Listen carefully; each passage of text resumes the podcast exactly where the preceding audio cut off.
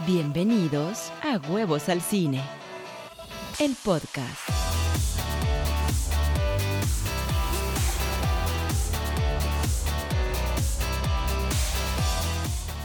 Hola, ¿cómo están? Bienvenidos al episodio número 5 de este podcast de Huevos al Cine. El día de hoy vamos a platicar de un tema muy interesante, la dialéctica del cine. Vamos a entender cómo se da este diálogo entre el autor de la obra, es decir, el director, y la audiencia cuáles son esos significados que el director quiso poner en su película y cuáles son los que tú entiendes. Y en consecuencia vamos a distinguir entre trama y tesis. Así que, ya lo saben, acompáñenme. Con ustedes, su anfitrión, Rodolfo Riva Palacio, cuya comida favorita es el fondue. Pues efectivamente, mi comida favorita es el fondue. Me fascina desde niño desde pequeño. No sé si se pronuncia fondue o fondue. Recuerdo que la primera vez que lo probé fue en un restaurante de una amiga de mi madre y me fascinó. Desde entonces lo he comido siempre. Ahora no es fácil cocinarlo. Eh, la combinación de quesos es muy importante. El que tenga buena porción de y, kirsch y de vino blanco es importante.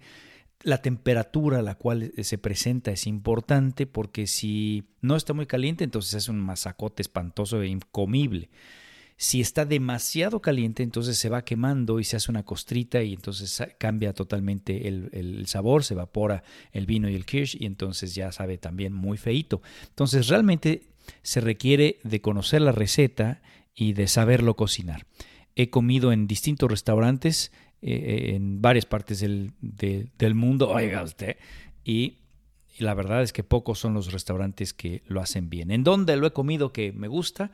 Hay un restaurante que se llama The Melting Pot, que es especializado precisamente en fondue, entonces tienen todo tipo de combinaciones, fondues de quesos y otros por allá también de carnes y de pescados y demás. No crean que me paga nada, no lo estoy haciendo comercial, simplemente estoy platicando donde me gusta mucho. Ese restaurante que está en varias partes del mundo es una franquicia. Bueno, ahí me gusta mucho. Hay otro en Plaza Altavista, que no recuerdo, Pabellón Altavista, que no recuerdo cómo se llama. El, el restaurante está en el segundo piso, pero me encanta. Es el único que está en, ese, en esa plaza, en la Ciudad de México. Y también en Querétaro, en el 1810 Curiosamente no es muy fino ahí el fondue, no, no lo hacen de manera fina.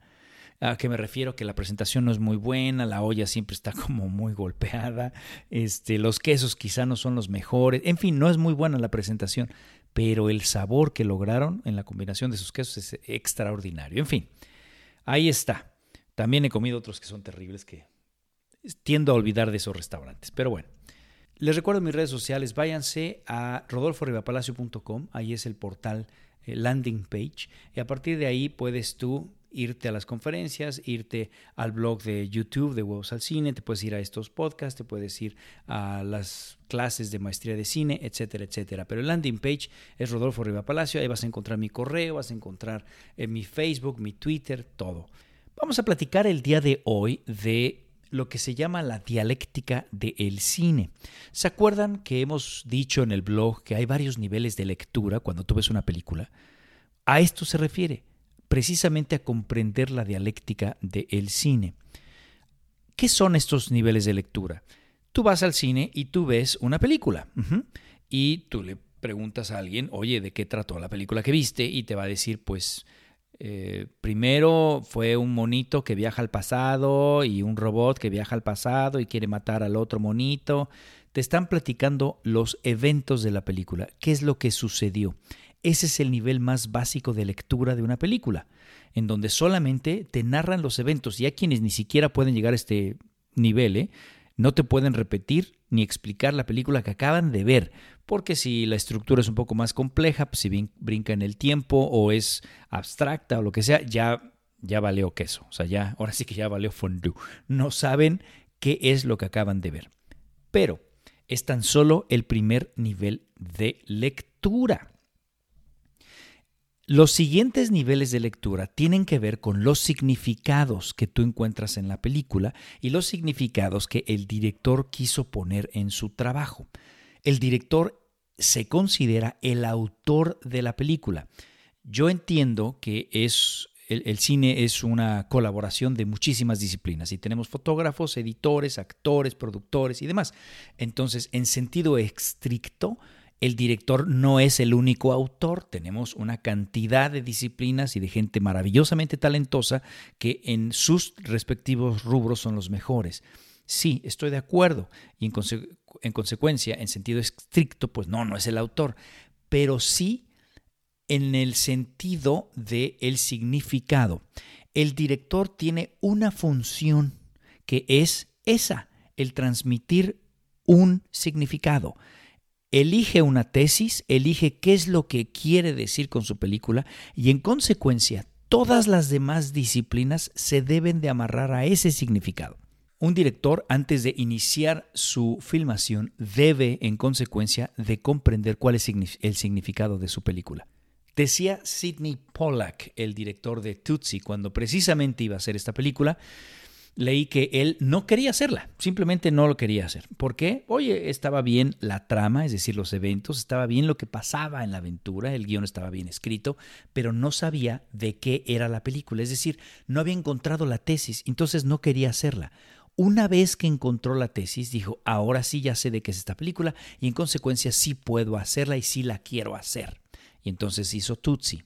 En otras palabras, un buen director encuentra su tesis, encuentra su mensaje y alrededor de eso amarra todas las disciplinas. Si no tiene idea el director de la tesis que quiere transmitir, entonces la película se va por todos lados, porque ni siquiera sabe qué escenas quitar o, qué escenas enfatizar, ¿no? Y entonces de repente la película puede tener escenas paja, escenas que no tienen ni al caso se puede desviar en subtramas de, de los personajes coprotagónicos precisamente porque no sabe cuál es la tesis. O a lo mejor la fotografía puede ser común o la edición puede ser totalmente común y no, no llegamos a absolutamente nada. La tesis es lo más importante. Entonces, insisto, toda la película está amarrada alrededor de eso. Vamos a dar un ejemplo. Voy a empezar con un ejemplo de lo más sencillito, que son las películas animadas todas las películas animadas tienen una tesis muy clara. De hecho, los estudios se, eh, buscan que tú como director, que tú como escritor, amarres lo más sencillo posible tu tesis. ¿Por qué? Porque es para niños. Los niños tienen que entender precisamente esa tesis, ese mensaje de manera muy fácil. Vamos a hablar de mi película, Un gallo con muchos huevos, que se estrenó en 2015. Si yo te pregunto cuál es la trama es decir, cuáles son los eventos, pues me vas a decir si tú ya la viste y si no, pues spoiler, spoiler, spoiler. Se trata de un gallito que vive en una granja y no quiere ser un gallo común, no quiere ser un gallo de, de granja despertador como todos los demás. Él sueña con algo grande y precisamente la vida le va a poner esa oportunidad de manera abrupta. Resulta que el rancho donde vive está en quiebra y entonces para salvar el rancho tiene que haber una pelea de gallos. Hay una apuesta eh, eh, por mucho dinero. Si ganan la pelea de gallos, entonces eh, el rancho se salva. Y si no, pues adiós. Se, se, pierde todo y los animales y todo será vendido. Entonces, nuestro personaje protagónico pues tiene la oportunidad de probarse a sí mismo en otra cosa que no sea un gallo despertador y decide él ser el que pelea, pero no se ha entrenado. Por supuesto, las peleas de gallo las pusimos como si fueran peleas de box, nada, nada traumático, porque las peleas reales de gallos son una cosa espantosa. Pero entonces acá era una especie de Rocky, ¿me explico? Para gallitos. Entonces él tiene dos semanas antes de la pelea y se tiene que entrenar de una manera rápida, extraña, eh, eh, afortunada, porque además va a pelear contra el más importante de los peleadores, eh, contra el campeón, digamos. Entonces, para poderle ganar al campeón, tiene que encontrar pues una forma extraña, diferente, única, que sorprenda al campeón y que en consecuencia le permita tener la posibilidad siquiera de ganar la pelea. Y así lo hace, se encuentran con un huevito de pato, que se llama patín patán, que tiene técnicas extrañas solo de los patos y que pueden sorprender al, gallo campeón para que precisamente gane la pelea. Y evidentemente pues viene la pelea y al final no te digo qué pasa, pero te imaginas puesto que es una escena, digo, es una película para niños. Bien, eso es la trama, esos son los, eventos, pero de eso no va la película. La tesis de la película es perder el miedo. El arco de nuestro personaje protagónico es ese, perder el miedo. Es un personaje que eh, al principio pues le da miedo, por supuesto, las peleas, le da miedo eh, el ring, sueña, tiene pesadillas con que lo noquean y demás, y sabe además que no tiene opción, que todo depende de él y de su valentía por estar en el ring. Entonces, el arco de nuestro personaje es precisamente perder el miedo, vencer el miedo, superar un obstáculo interno, madurar. Eso es la tesis. Entonces, una vez que nosotros decimos, perfecto, se trata de eso, todo tiene que estar amarrado alrededor de esa tesis. De entrada salen escenas del guion que no vienen al caso. Todos los personajes protagónicos que no estén en función de dicha tesis se cuestiona su presencia. Por ejemplo, me preguntaron, oye, ¿por qué no salieron los huevos de reptil que habían salido en la 1 y en la 2? ¿Por qué ahora no salen? Porque no encontré la forma de amarrarlos a esta misma tesis. No me apoyaban dicha tesis y en consecuencia no los utilicé. ¿sí?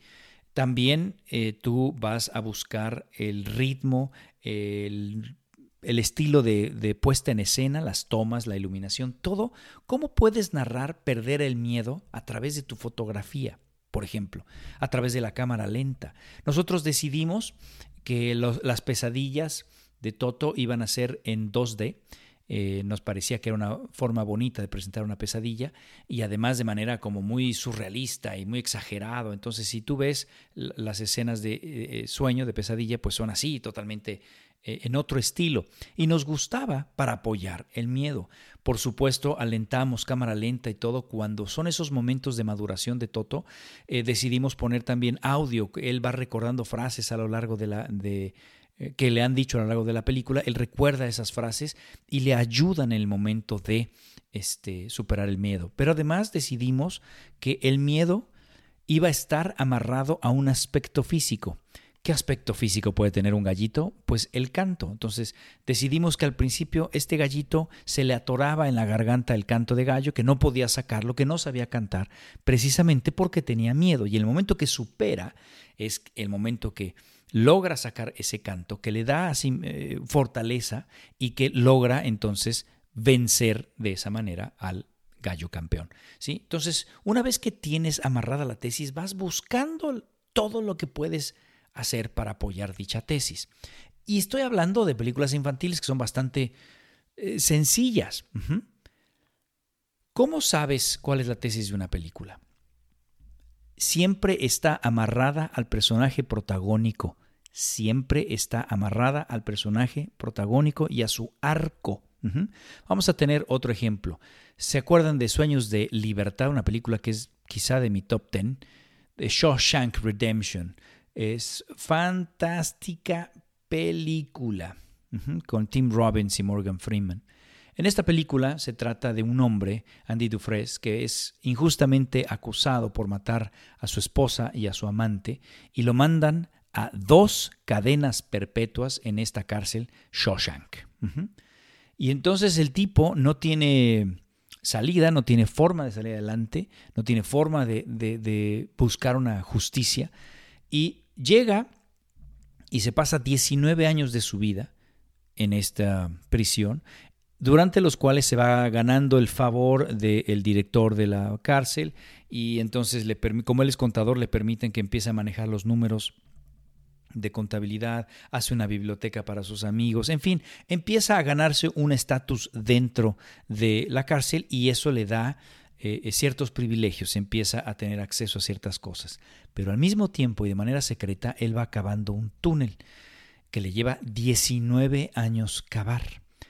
Y a los 19 años él logra eh, salir de su celda por este túnel, túnel, llegar a los desagües y se mete precisamente a la cloaca y se va por el desagüe hasta que llega al río y logra escapar de la cárcel. Al mismo tiempo había preparado, ya te estoy arruinando la película si no la has visto, pero bueno, este llega a al mismo tiempo logra presentar o deja una evidencia de todos los negocios sucios que el director de la cárcel estaba haciendo. Bien, esos una vez más los eventos que pasan en la película. Esa es entonces la trama. ¿Cuál es la tesis? Bien, Dijimos, la tesis va con el personaje protagónico. Hay muchas tesis en esta película y por eso es increíble. A lo largo de estos 19 años, él tiene que hacer las paces con que su situación eh, es terrible. Su situación que no controla, en donde cada oportunidad que se le presenta de salir adelante, de, que se le haga justicia y demás, es arruinada por distintos eventos. Por ejemplo, en una de las escenas, uno de los presos confiesa ser el verdadero asesino de su esposa y el amante. Imagínate. Entonces él dice, oye, eh, le dice al director, señor, aquí está esta persona, él está confesando, yo soy libre, ahí, ahí tiene ya al preso real, por favor, déjeme salir. Por favor, vuelvan a abrir mi caso. ¿Y qué es lo que hace el director? Dice, no, para nada, porque tú llevas mis libros, lo haces muy bien y no me conviene que tú te vayas. Entonces va y mata al otro cuate, al verdadero asesino, para que entonces no tenga nadie, eh, no, no exista ningún testimonio de lo que realmente sucedió. ¿Sí? Entonces, a lo largo de los 19 años van pasando una cantidad de eventos que él no controla, casi el destino en su contra, ¿sí? Y él tiene que aceptar eso para poder eventualmente tener este sueño de libertad. Otra forma de encontrar las tesis es en las frases que dan los personajes. En este caso, en la película de The Shawshank Redemption, está narrada por Morgan Freeman. Hay una frase que resume para mí la tesis de la película. Dice así: Andy Dufresne, a man who crawled through a river of shit and came out clean on the other side. Traducida, Andy Dufresne, un hombre que tuvo que arrastrarse a través de un río de mierda y salir limpio en el otro lado. Esa es para mí la tesis de la película. El significado de cómo a veces nos toca a todos en esta vida nadar, atravesar este río de mierda para salir del otro lado limpios.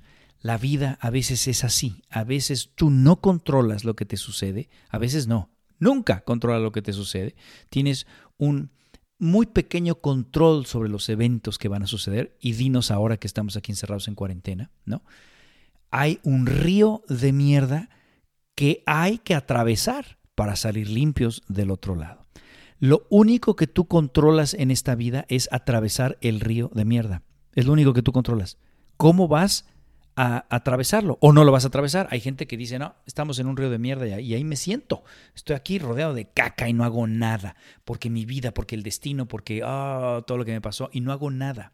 No puedes evitar que estés en un río de mierda. No podemos evitar ahora que, no estemos en esta pandemia, por ejemplo. No podemos evitar eso. Pero sí puedes eh, eh, decidir sobre tu destino. Te puedes mover o no y puedes decidir atravesar tu río de mierda. A lo mejor te va a llevar 19 años de tu vida, pero del otro lado está la libertad, vas a salir limpio. Entonces, ¿lo vas a hacer o no? Te va a llevar 19 años de tu vida, pero te vas a quedar aquí sentadito sin hacer nada. Hay gente que se queda ahí, ¿eh? Toda la vida, sufriendo y maldiciendo su destino. Y hay quienes deciden entonces, no, yo voy a salir adelante, voy a ir atravesar mi río de mierda. Es lo único que puedo controlar, el moverme. Y Andy Dufresne durante 19 años con un martillito cavó un túnel y fraguó su plan para salir y para además castigar al director que nunca lo quiso ayudar y darle la vuelta a su vida. Eso es la tesis de la película. Fíjate, ya estamos en un segundo nivel de lectura. El primer nivel de lectura es qué es lo que sucedió. Segundo nivel, ¿de qué trata la película? ¿Cuál es la tesis de la película? Ahí está, eh, la captas, insisto, en el personaje protagónico, en su arco, en estas frases que dan los diálogos, eh, eh, que se dan en los diálogos, ya sea del personaje protagónico o de otros personajes, ¿sí? Ahí está la tesis. Pero existe un tercer nivel de lectura. Y este nivel de lectura solo te corresponde a ti como, como espectador. Esto no solamente es lo que el director puso en su película. Esto claramente es la tesis de, tanto del libro de Stephen King como del director, ¿sí? Darabont, que quiso eh, pues plantear esta tesis y entonces quitó todo del libro que no venía al caso con esto y, todo se amarra a esa tesis. Muy bien, pero el tercer nivel de lectura es tú qué captas de la película. ¿Tú qué captas? A lo mejor tú vas a encontrar otro tipo de significados. ¿sí? ¿Por qué? Porque a ti en particular te resonó algo que solo a ti te va a resonar. Solo a ti. Porque tú tienes un bagaje, tú tienes una experiencia, tú tienes una vida, tienes unos eh, conocimientos, una cultura, una religión, una educación familiar, etcétera. Todo va a crear una estructura en ti que va a permear ciertos significados y otros no. Vas a resonar con ciertas cosas y con otras cosas no. ¿A qué me refiero con resonar? Si tú pones dos violonchelos o dos violines frente a frente y tú, por ejemplo, mueves la cuerda de uno, pero el otro ni lo tocas, solo va a vibrar la cuerda correspondiente. Nada más. Las otras cuerdas no van a resonar. Es decir, que la frecuencia vibratoria del sonido de uno de los violines va a viajar al otro violín y como es precisamente la misma, va a resonar y se va a mover y vas a escuchar el sonido en el violín que no tocaste. Va a resonar, hay una resonancia sonora en este caso. Eso es resonar. De la misma manera, las energías que, tú ves en una película, los temas, que las personas avientan energía, em, todo tiene energía. Y entonces tú vas a resonar con ciertas cosas, con ciertos temas. Hay personas que resuenan con cosas espantosas, ¿eh? hay personas que resuenan con el robo, con el crimen, hay personas que resuenan con otro tipo de cosas, como por ejemplo el arte, resuenas con la pintura, o resuenas con la música, o resuenas con otras cosas, el ejercicio, con un rico pastelito, ¿sí? Y resuenas, va contigo. Es ahí donde está una cierta proclividad de tu ser. Bueno, entonces, cuando tú ves una película y ves la cantidad de temas, de tesis, de, situaciones que se van presentando, tú vas resonando. Y esta es la razón por la cual de repente estás en el cine y alguien se está riendo de una escena y tú con la misma escena estás llorando. Resulta que para ti, en tu bagaje, en tu cultura, en lo que tú has vivido, esa escena pues te resuena de tal manera que te hace llorar, te recuerda algo, te conmueve, te entristece, no lo sé, pero estás llorando, ¿sí? Te está tocando una vibra muy sensible.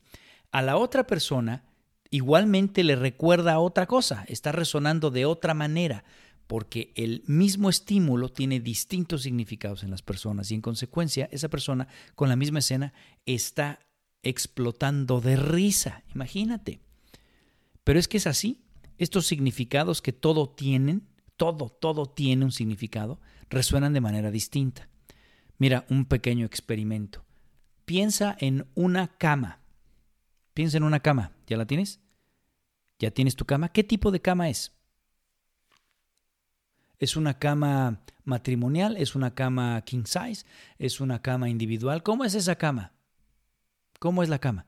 ¿Es chica, es grande, e, es un colchón nuevo, es un colchón viejo, eh, tiene sábanas arriba, está bien arreglada, está desordenada?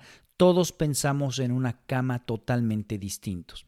Algunos pensamos en la cama en la que dormimos, eh, porque no sé, te gusta llegar a tu cama y te gusta ahí este, dormir y descansar, y en consecuencia todo eso te saca una sonrisa. Cuando te digo piensa en una cama, pero sonríes. Hay quienes piensan en la cama de un hotel, ¿no? y a lo mejor pues también sonríen, pero por otras razones. Y hay quienes piensan, no, sabes que a mí de pequeño me amarraban en una cama, exagero, ¿no? Qué cosa tan terrible, pero bueno, supongo que hay gente que así. A mí me amarraban a la cama o me castigaban, no me dejaban bajar a la cama. O leí la novela de Proust, En busca del tiempo perdido, y entonces me di cuenta que esta señora no, no podía bajar de su cama. Y entonces pensar en una cama me lleva a un estado de, emocional terrible, me hace sentirme mal. Y lo único que te dije es cama. Imagínate si ya con eso vamos a desembocar en distintos estados emocionales y de significación. Ahora imagínate la cantidad de significados que se presentan agolpados, todos apelotonados en una película en donde tienes, pues, por supuesto, toda esta simbología Eh, eh, de las cosas, de los objetos, pero además hay una juxtaposición de imágenes que también provocan otro tipo de sensaciones y además hay música y además hay color y además hay toda una intencionalidad y hay escenas y diálogos y actores y, y N cosas. ¿sí? Entonces te van a provocar distintos significados. Ese es el tercer nivel de lectura, el que tú vas a descubrir mientras estás viendo una película.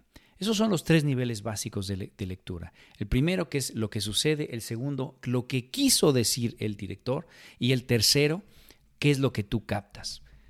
Entonces, cuando vayas al cine, necesitas cambiar esta visión de simplemente me voy a divertir, nada más voy a ver a ver qué sucede en la película.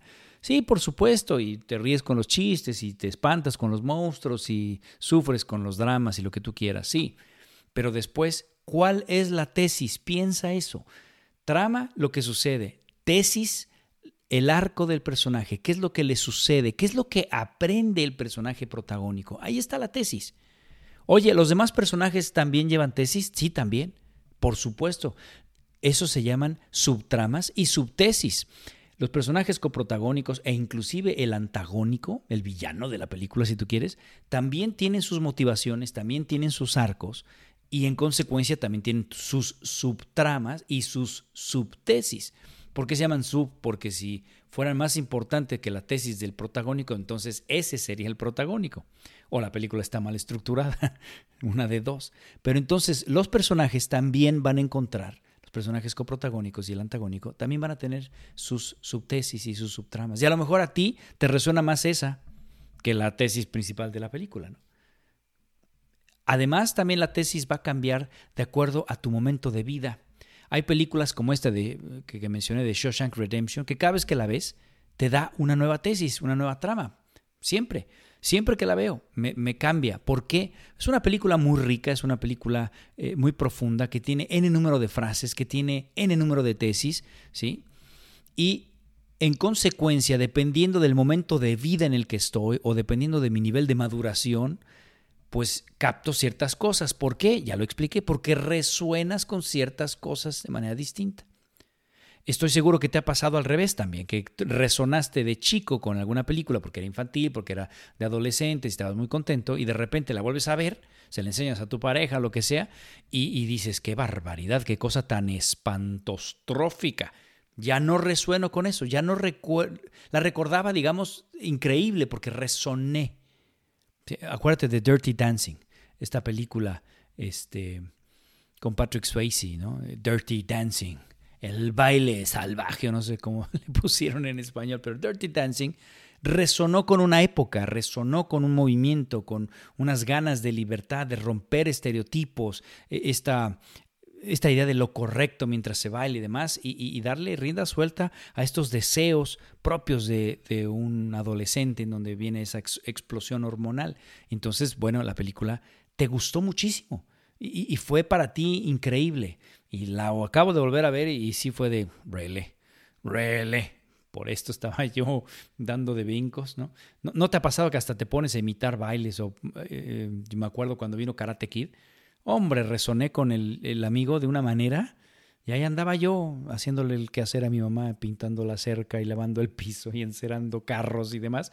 Según yo para aprender karate, obviamente, pues no. Pero resoné. Y la vuelves a ver ahora y dices, ay, eh, son temas de niños. Resoné con eso, ¿sí? Entonces, siempre busca ahí. La tesis está en el personaje protagónico. Y el tercer nivel de lectura es cuáles son los significados que a ti te da. Aquí está una gran diferencia para saber qué película es mejor que otra. Hay películas que son demasiado sencillas, como por ejemplo las, infantiles, cuyos mensajes inclusive se dicen en la película. Eh, eh, por ejemplo, en la mía, eh, de repente la mamá dice, estoy muy orgulloso de ti. los personajes coprotagónicos le dicen, encuentra tu canto, saca el miedo, no tengas miedo. O sea, la están mencionando para que el niño entonces capte la tesis, se le quede el mensaje. Pero en la medida que vas madurando y vas haciendo películas más complejas, la tesis no hay que decirla. Hay directores que te dicen, encuentra la tesis y no la digas, deja que la audiencia la encuentre. Entonces, todas las frases que digan la tesis, quítalas, quítalas para que entonces el sea un trabajo de la audiencia, que exista esta dialéctica en donde tú como audiencia quieras dialogar con el director y decir, a ver, ¿qué es lo que quisiste decir? Y entonces aquí vamos a encontrar una enorme gama de películas, desde películas que son más complejas, por ejemplo, No Country for Old Men, ¿no? Eh, que es excelente los hermanos Cohen, Y hay una o varias tesis, hasta películas surrealistas como Mother de, de Darren Aronofsky, ¿no? Hace poquito, o totalmente más surrealistas como El perro andaluz de Luis Buñuel, o, o, ¿cómo se llama? David Lynch y sus películas, Los Highway y demás, en donde ya todo es un sueño, es una cosa surreal. ¿Ahí hay tesis? Por supuesto que hay tesis. Y el director está buscando narrarte algo. Va a ser muy difícil que encuentres exactamente qué es lo que quiso decir David Lynch en este tipo de películas, pero ya no importa, ya no importa. Y se lo han preguntado a David Lynch directo, ¿qué quiso decir con Mulholland Drive? Y él dijo, pues lo que tú quieras. No me importa que me entiendas o no el hecho de yo expresar mi tesis tiene que ver conmigo como director. Dijo, yo me quiero expresar y entonces pongo ahí pues lo que quiero contar, lo que quiero narrar. Ahí está mi tesis. Si tú la captas, pues qué bueno. Y de hecho lo que captes no va a ser exactamente lo que yo tenía en mente. Pero no importa, lo que importa es que tú captes tus tesis. ¿Qué te dice a ti la película? Entonces, aquí vas a distinguir entre una película que tiene muchas tesis, que, juega contigo, que te abre esta posibilidad de dialéctica, y otras películas que no. ¿Me explico? Mi, mi abuela es un peligro 3, pues te juro que tiene una tesis muy pobre, muy en la boquita, ¿no? Te la da todo en la boquita y no, no es importante, no es una tesis inteligente, es muy bobalicona el, uso, el manejo de los recursos, de la puesta en escena, la fotografía, el sonido, la música, está en función de un divertimento, de un primer nivel de lectura, lo que sucede en la película, y no en función de la tesis. Y por otro lado tenemos a Mulholland Drive, o que me dices de Eraserhead, en donde pues hay un abanico entero de posibilidades y la puesta en escena es enorme y está apoyando N cosas y es muy interesante. Entonces, sí creo que puedes con estos elementos eh, poner en una balanza y decir, claramente es mejor película Mulholland Drive o, Twin Peaks o cualquiera de estas de David Lynch, ¿no? El Blue Velvet, que Mi abuela es un peligro 3 o, cualquiera de animación, ¿no? Sí, sí hay una, una comparación importante. Perdóname, déjame, quito esa frase de cualquiera de animación porque ¿qué me dices de Anomaliza? Una película animada y que tiene una cantidad de tesis enormes. O, esta película del viaje de Chihiro, no hombre, es una joya, es una obra maestra animada y que es totalmente amplia, que tiene una tesis enorme o varias tesis.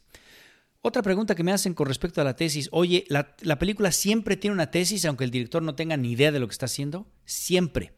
Ya lo vas a entender, precisamente por la dialéctica.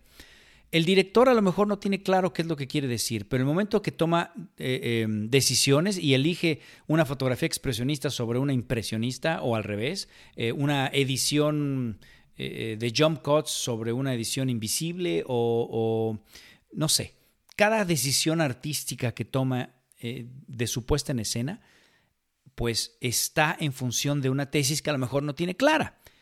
El mismo Luis Buñuel decía, a mí no me interesa cuando tuvo este movimiento eh, em, surrealista, no me interesa a mí dar un mensaje claro, me interesa que a bote pronto tomo decisiones y, no, no le doy estructura, trato de que sea como me viene a la cabeza. Entonces, su intención fue no dar una tesis. Eh, Jean-Luc Godard dijo, yo soy el destructor del, del, cine. Entonces voy a hacer jump cuts, voy a, de un corte a otro, quitarle los lentes, ponerle un lente, quitarle, etcétera. ¿Sí? Breathless. ¿no? Voy a tratar de hacer cosas que normalmente no se harían de acuerdo a las reglas del cine. Precisamente para no dar una tesis. Bueno, curiosamente, al tomar esas decisiones, está dando una tesis. La no tesis es en sí una tesis. El no orden, la no estructura, es en sí una estructura. Es, eh, hay unas reglas. Es decir, no les vamos a dar una estructura coherente y eso, curiosamente, pues te hace una estructura. Entonces, siempre hay una tesis. A lo mejor no sabe qué tesis está queriendo decir y habría que hacer todo un análisis eh, eh, psicológico sobre por qué tomó tal o cual decisión para entonces tratar de entender qué es lo que le estaba pasando al director y por qué tomó esas decisiones y en consecuencia tratar de sacar la tesis que quiso decir y que él ni él quiso eh, dar, ¿no? De manera consciente. Bien, pero de que existe una tesis, existe una tesis. Y por otro lado, pues siempre va a haber una tesis porque tú la vas a sacar, va a resonar contigo y entonces a lo mejor no le vas a atinar exactamente a lo que quiso decir el director, pero siempre va a haber una tesis porque tú la vas a sacar. Entonces es muy importante que tú entiendas entre trama y tesis. Es una distinción clarísima que va a hacer que des el siguiente salto, el siguiente paso en esto de ver cine, en aprender a, a entender los significados de una película, para dar el siguiente nivel de lectura. No te quedes en el primero. Y esto está sucediendo también en la televisión. ¿eh? Estamos entrando en una época impresionante en donde, eh, sobre todo, aquellas series que tienen un autor detrás. Miren, acabo de terminar Mr. Robot y Sam Ismail, Sam Ismail, es un autor, es un autor. Él tenía muy claro qué es lo que quería decir con esta película o con esta serie de televisión, o con esta peliculota de cuatro, eh, cuatro series de no sé cuántos capítulos cada una. Es una película de 100 horas. Ahí hay una tesis, porque hubo un autor que quiso hablar sobre la locura, quiso investigar sobre la locura, sobre la múltiple personalidad, quiso investigar sobre los múltiples yoes que tenemos. Espero que hayas visto Mr. Robot hasta el último capítulo de la cuarta temporada, que es donde termina, porque, porque mm, a lo mejor te arruino tantito la, la serie. Pero bueno, ahí hay una tesis muy clara. ¿Qué significa los múltiples yoes? Todos nos comportamos de manera distinta ante ciertos estímulos. Te comportas distinto ante tus padres, ante tus amigos, ante tus profesores, tu jefe. Eres otro, digamos. Vas buscando ahí eh, mm, la mejor versión de acuerdo al momento, según tú. Y, yo te pregunto, ¿cuál de todos es el verdadero tú? ¿Cuál de esos? Pues la respuesta es que todos, pero necesitas integrarlos. Lo ideal sería que nos presentáramos de la misma manera ante tus padres, tu pareja, tus compañeros, tus amigos, en tu trabajo, tu jefe, el gobernador, los actores, etc. Eso sería lo ideal, que fuéramos siempre el mismo. La maduración precisamente es eso, integrar esos múltiples yoes hasta que seas tú, siempre el mismo. De eso trata Mr. Robert. Pero está desde la perspectiva no del que se integra, sino desde la perspectiva de uno de estos múltiples yoes. Es lo que hace la, la serie espectacular. Y precisamente como está fuera del centro, como no se trata de seguir al, al hombre que se va a integrar, sino a uno de los que está fuera del centro, entonces la fotografía también es fuera del centro. Está extraña. Si ya viste la serie, te vas a dar cuenta que no respeta la regla de tercios, que le importa muy poco encuadrar de acuerdo a las convenciones de fotografía, sino que todo lo hace raro. Eh, crea una atmósfera distinta, única. Eh, vienen jump cuts, eh, hay distintos actores interpretando al mismo personaje. En fin, hay una cantidad de elementos, de variantes en su puesta en escena que precisamente van a apoyar la tesis de los múltiples yoes y la integración de los mismos. Muy inteligente la, la, puesta en escena de Sam Ismail. De verdad, recomiendo amplísimo la serie, pero sobre todo que llegues hasta el último capítulo, porque si nada más ves la primera temporada, pues te va a quedar como, vas a inclusive decir, pues, ¿por qué tanto dicen que está tan padre? Pues si esto es de un hacker que quiere tumbar a la corporación E-Corp, Evil Corp, ¿no? Y nada más, ¿y esto qué? Bueno, pues te estás quedando en el primer nivel de lectura, la trama, esos son los eventos que pasan. Pero en Mr. Robot te garantizo que hay varios niveles de lectura y que te va a interesar. Por favor, integra esta diferencia, tesis y trama. Pasa a los niveles de lectura, que no te quedes en nada más en el nivel 1, sino en los dos siguientes. Explora el nivel 2, trata de entender lo que quiso decir el director. Si no la puedes encontrar en el personaje protagónico, ¿en dónde la vas a buscar? Pues la vas a buscar en todos los elementos de la puesta en escena. ¿Por qué el director quiso poner la luz expresionista? ¿O por qué hizo un silencio? ¿O puso música o no puso música? Trata de encontrar, ahí hay claves. ¿Qué te está, qué te está queriendo decir el director? Ahí hay muchas claves. Y finalmente, el nivel 3, ¿qué te está diciendo a ti?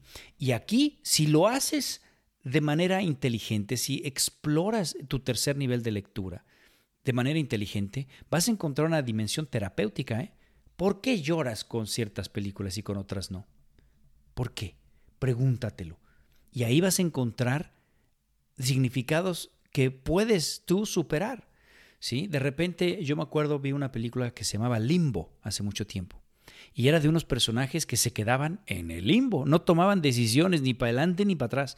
Y curiosamente yo estaba en una, eh, una situación eh, personal muy fuerte y había tomado la decisión de manera inconsciente de no moverme, de no querer hacer nada.